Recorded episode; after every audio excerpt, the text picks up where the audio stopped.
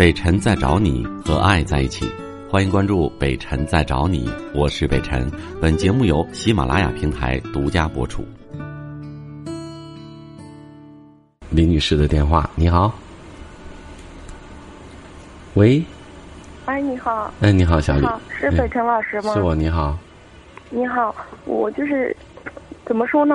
嗯，我先从头跟你说吧。嗯，我是早几年的时候认识个男朋友，然后跟他到南方一待待了五六年，然后为了那个男孩，我放弃了全部。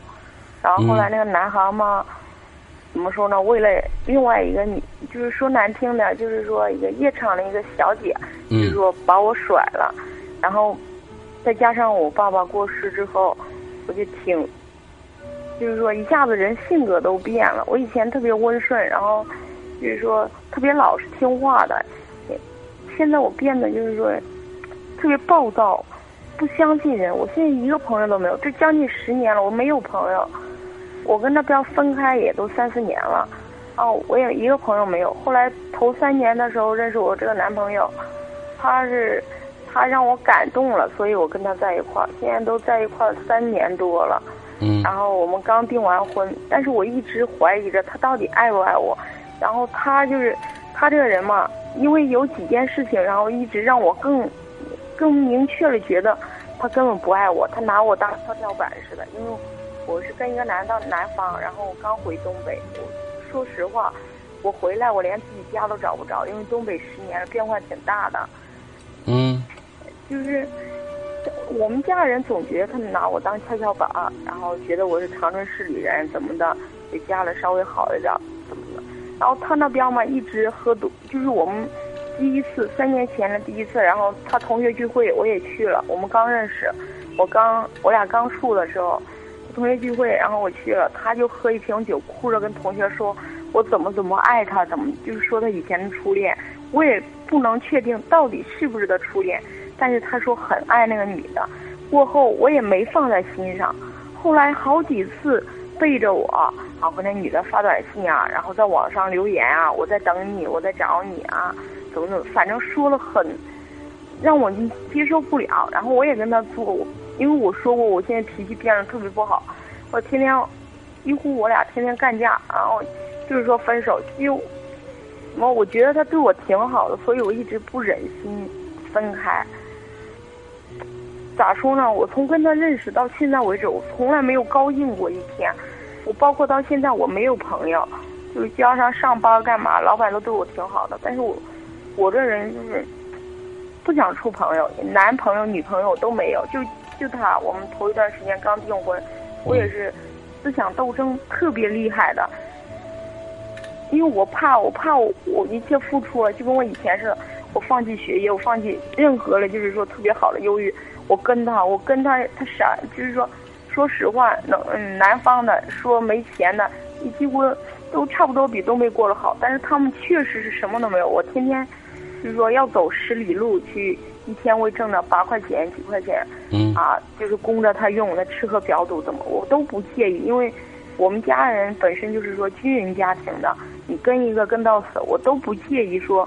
我吃多少大苦？说我以前千金大小姐怎么的？我跟你我要吃苦的，但是后来他做了，我最容忍不了男人背叛我，还有男人就是说在我身边想着别的女人，我容忍不了这些了。然后我一直到现在，就头一段时间我们订婚前一个月，我还看他背着我在网上跟那女的留言，留言说啊我在等你啊，你知道我在找你吗？怎么？反正留的让我真的接受不了。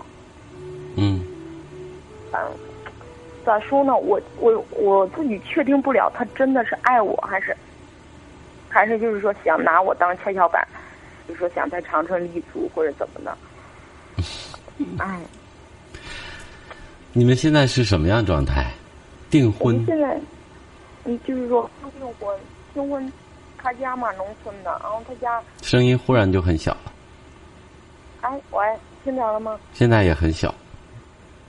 刚才挺好的，就突然就很小了。嗯，这样呢，能听着吗？现在好一点啊。嗯，就是他，他给我家的印象，给我给我家人印象都觉得他是装，他是在我面前装，就就打个比如吧，就有一次我妈妈病了，然后就是说骨头摔伤了，住医院，然后那个时候他过来看我妈妈，然后我说让给我妈妈带，我熬了鸡汤，让她带去给我妈妈，我在家里忙活一点，就是说把家里收拾一下，然后她拿过去，就放在那儿，也没喂我妈，也没干嘛。我去了，我说干嘛不给我妈打开？她说你妈不吃。后来我也没吱声，后来还是隔壁床上一个一个大姐告诉我说，我不是挑拨离间，根本就是说她去了把鸡汤放那，问都不问，自己坐那看报纸。嗯。这让我心里老不痛快了。在我妈住院那段时间，我们也处了一年多。嗯。然后他又为了嗯不知道为啥，他就突然我因为我伺候我妈伺候几个月嘛，我俩没见面，然后他也偶尔去一下，他就突然想跟我分手似的，就是说跟我作，也不知道为啥。就是，哎，一下子让我觉得，之前也有个事情，就是说给他介绍工作，后来说什么事情又没弄成，反正让我给我的感觉就是，他好像在装，一直在我旁边演戏。嗯，那如果你都已经确定成这样了，还跟他订婚，还跟他在一起干嘛呢？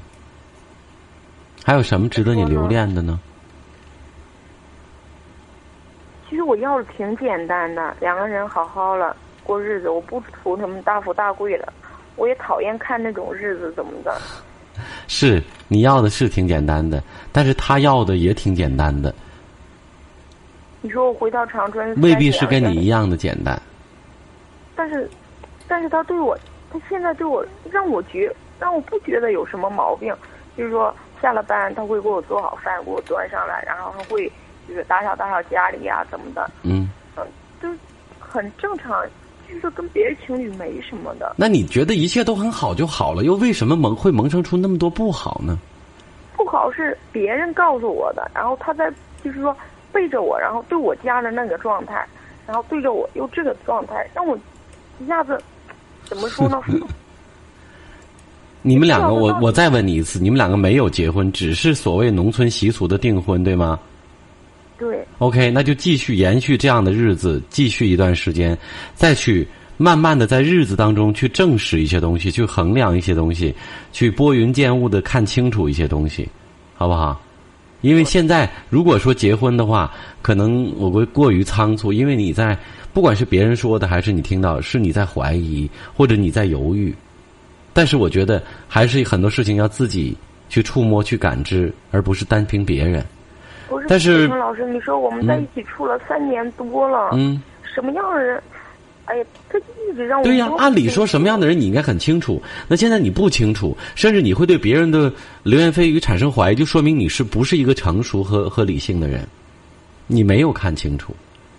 为什么这么说？如果你看清楚了，你说我认定这个男人是怎样，你不可能相信别人的话，说明你在犹豫。那如果别人的话是真的的话，那说明你更没有看清楚，对不对？所以我想说，无论怎样，只有一个决定是正确的，那就是暂缓你们任何关于婚姻的事情。这个订婚就定了就定了，因为它毫不受法律保护，没有任何意义。你们可以在一起继续生活一段时间，然后你刻意的去品一品这个人，好不好？嗯。嗯，尤其是你听到的一些事情，你可以侧面的在你们的交流和。呃，同居的过程当中，你再验证验证。我觉得，因为婚姻确实是一辈子的大事情，守着什么样一个男人，也许你以后的人生就会从此而转折啊！再见。我是北辰，再次感谢你收听了今天的节目，多多分享给你的朋友，也多在留言区互动，留下你的问题，我们会集中回复。祝你幸福。